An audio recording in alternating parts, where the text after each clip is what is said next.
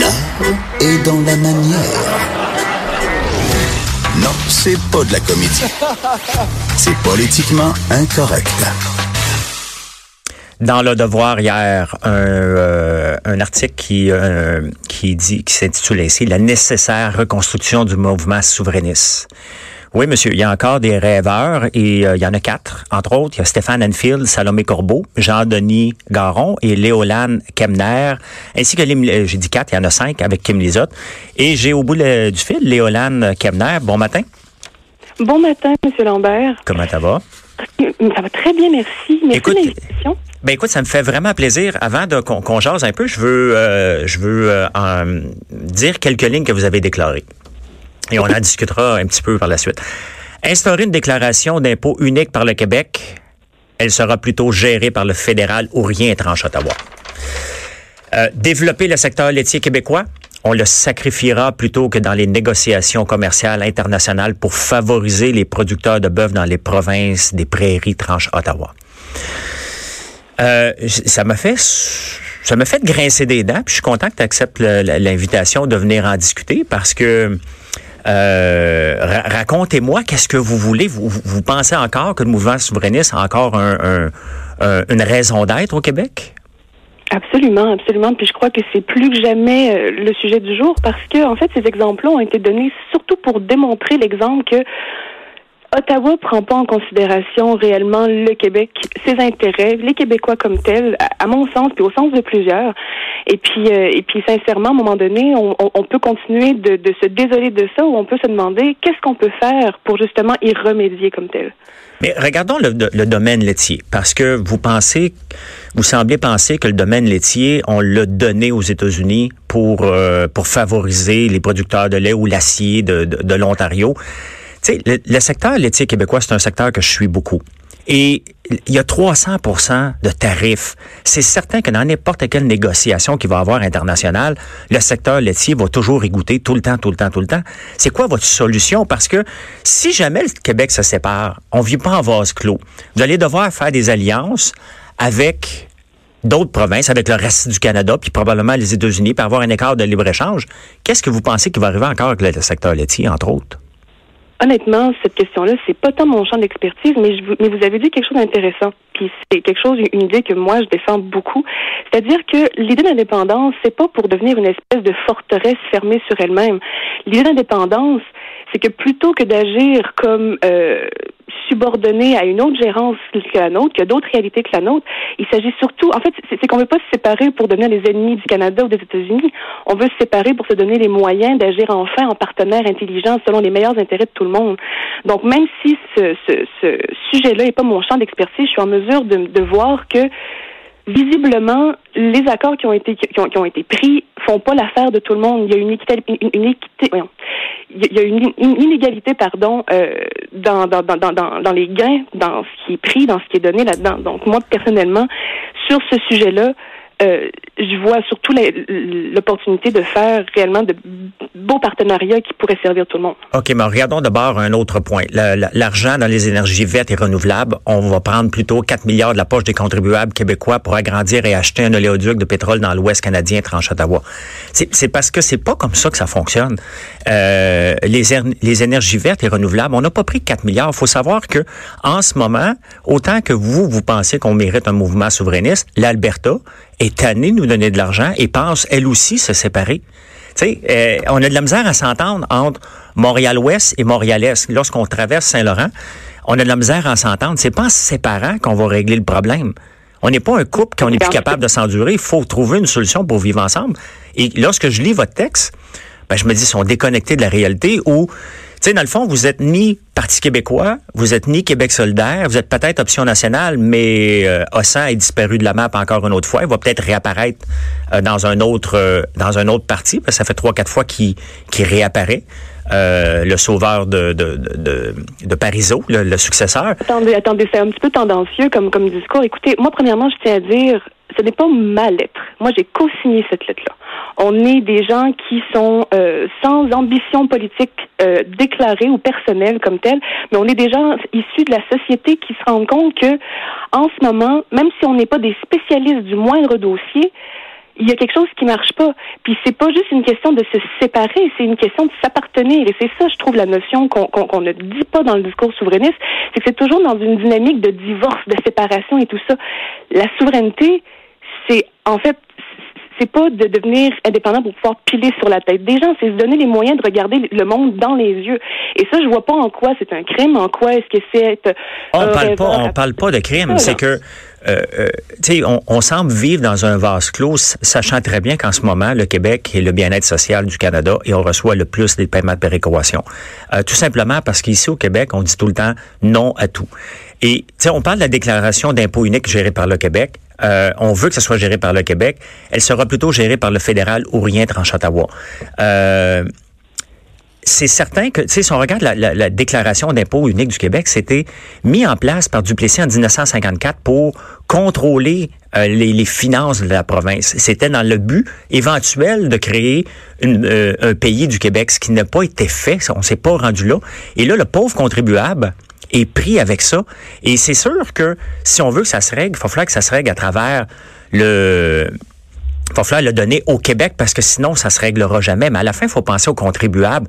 La réalité, c'est que ça devrait être fait au, au, au, au fédéral. On, on le refuse parce qu'on pense qu'on est un pays, mais euh, je ne sais pas si on a vraiment besoin de retourner à la souveraineté en ce moment. Moi, j'ai été en toute transparence. J'ai voté pour le oui en 95 et j'ai décroché après ça parce qu'à un moment donné, c'est comme aller voir ma mère qui me donne, me demande que je lui demande des biscuits. Ben, elle me dit toujours non.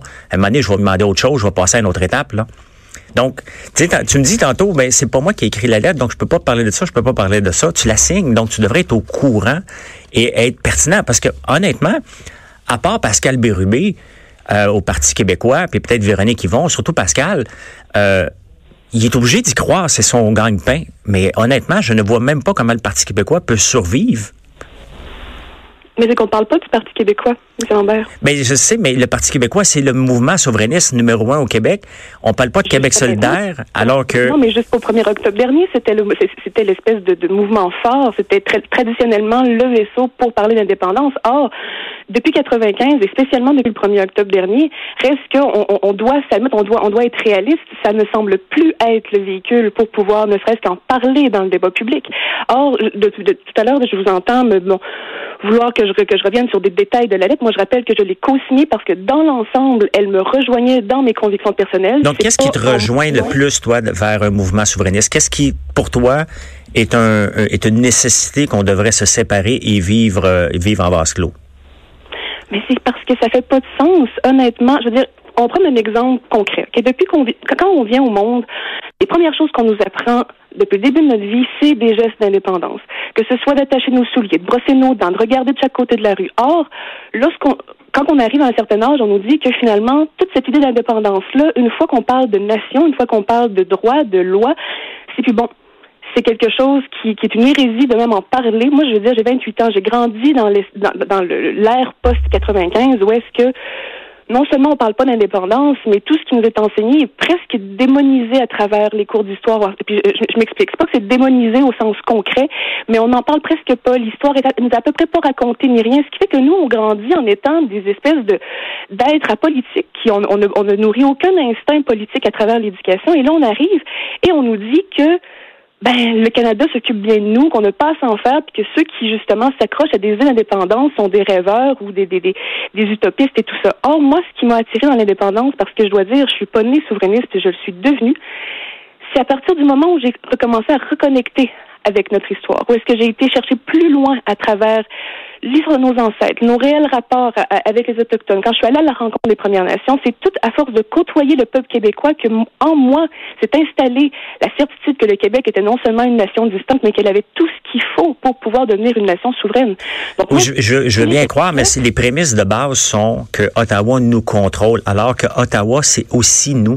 Faut pas l'oublier, ça, c'est pas le méchant Ottawa puis le bon Québec. Ottawa et... Personnellement, moi, je me retrouve pas dans Ottawa. Puis on, est des centaines à pas se retrouver dans Ottawa. Mais vous ne vous trouvez pas ni dans Québec solidaire, ni dans le Parti québécois non plus. Donc, quelle est la position? C'est Option nationale qui est mort?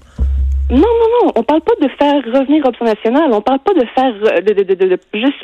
On, on, se donne le, choix de réfléchir entre créer un nouveau, une nouvelle plateforme qui justement permettrait de fédérer autour tous les votes qui sont laissés un peu mais dans Je comprends, mais vos, vos, prémices de base sont mauvaises dans le sens que les. C'est votre opinion. Ben, c'est pas mon opinion, c'est que vous laissez sous-entendre qu'on ne veut pas faire des énergies vertes au Québec, alors qu'on dit non à peu près à tout projet qui doit passer au travers le BAP. On fait, on, dit non à tout au Québec, puis après ça, on se dit, donnez-moi de l'argent, on n'en a pas. Développer le secteur laitier québécois. Le secteur laitier québécois est très développé, il est surprotégé grâce aux quotas, et ce n'est pas en les faisant, en les surprotégeant qu'on va être capable de signer des ententes éventuelles, parce que faut aussi prévoir l'après-dépendance, l'après-souveraineté. si on devenait souverain, qu'est-ce qui va se passer après? C'est bien beau rêver, mais faut penser aussi après, et vous ne semblez pas tenir en compte qu'est-ce qui va se passer après la souveraineté. Et ça, c'est la chose la, plus importante euh, de, de, de... Tenir en compte de ce qui va se passer après la souveraineté, je veux dire, à un moment donné, un coup qu'on est souverain, c'est l'ouverture à toutes les réflexions, à toutes les possibilités. Nous, tout ce qu'on veut, c'est se donner les moyens de pouvoir réfléchir selon les intérêts naturels du Québec pas plus compliqué que ça. Après ça, ce qu'on va faire avec le secteur laitier, ce qu'on va faire avec les énergies vertes, ou peu importe quel autre secteur qui va nous être donné de gérer, parce qu'on est conscient que si on fait mal les choses, c'est un divorce. Si on les fait bien, c'est une forme d'émancipation. Et donc, à ce moment-là... Mais faut le planifier. Faut planifier l'après en rêvant au, présent. Mais, mais, M. Lambert, il faut commencer par entamer la réflexion et c'est ça que la lettre propose. Commencer à réfléchir. On n'est pas là avec nos grands sabots en train de dire, écoutez, on fonde un nouveau parti demain matin, puis voyez, c'est ça qu'on fait. Non. Nous, on veut relancer la question de l'indépendance dans le débat public parce que ça, on, a, on, a dit bien du mal de ça dans les dernières années, mais on se sentait incapable de pouvoir en parler ouvertement parce qu'on était catalogué, de, de, de, on était littéralement stressisé dans le débat public. Donc là, aujourd'hui, la tentative de cette lettre-là, en fait, sa volonté, c'est simplement de une espèce d'ouvrir la porte vers une espèce de, de, de, consultation collective qui aurait le devoir d'être au-dessus de toute partisanerie gauche-droite, parce que c'est de l'avenir de la nation qu'on parle ici. C'est pas du succès d'un parti ou quoi que ce soit. On veut se donner les moyens de pouvoir réfléchir selon nos intérêts naturels. C'est tout. Euh, oui, euh, et on peut, euh, on, on honnêtement, je vous soulève mon chapeau. Je vous trouve très courageux et je trouve que les prémices de base ne sont pas les bonnes. Moi, je vois un parti québécois qui est en train de mourir. Je vois Québec solidaire qui, pardon? On parle pas du Parti québécois. non, non, mais je parle pas du parti, mais on parle du, du, mouvement souverainiste qui ne semble pas si élevé que ça. Mais écoute, euh, merci de m'avoir jasé, Léolane Kemner, qui est auteure et chroniqueuse. Et c'est un plaisir. Après la pause, Anaïs Gertin, prochaine émission, désolé, Anaïs Gertin-Lacroix prend la place pour maire ordinaire. Merci beaucoup. C'était François Lambert pour, je sais même pas le nom de l'émission. Tu parles d'un affaire politiquement incorrect.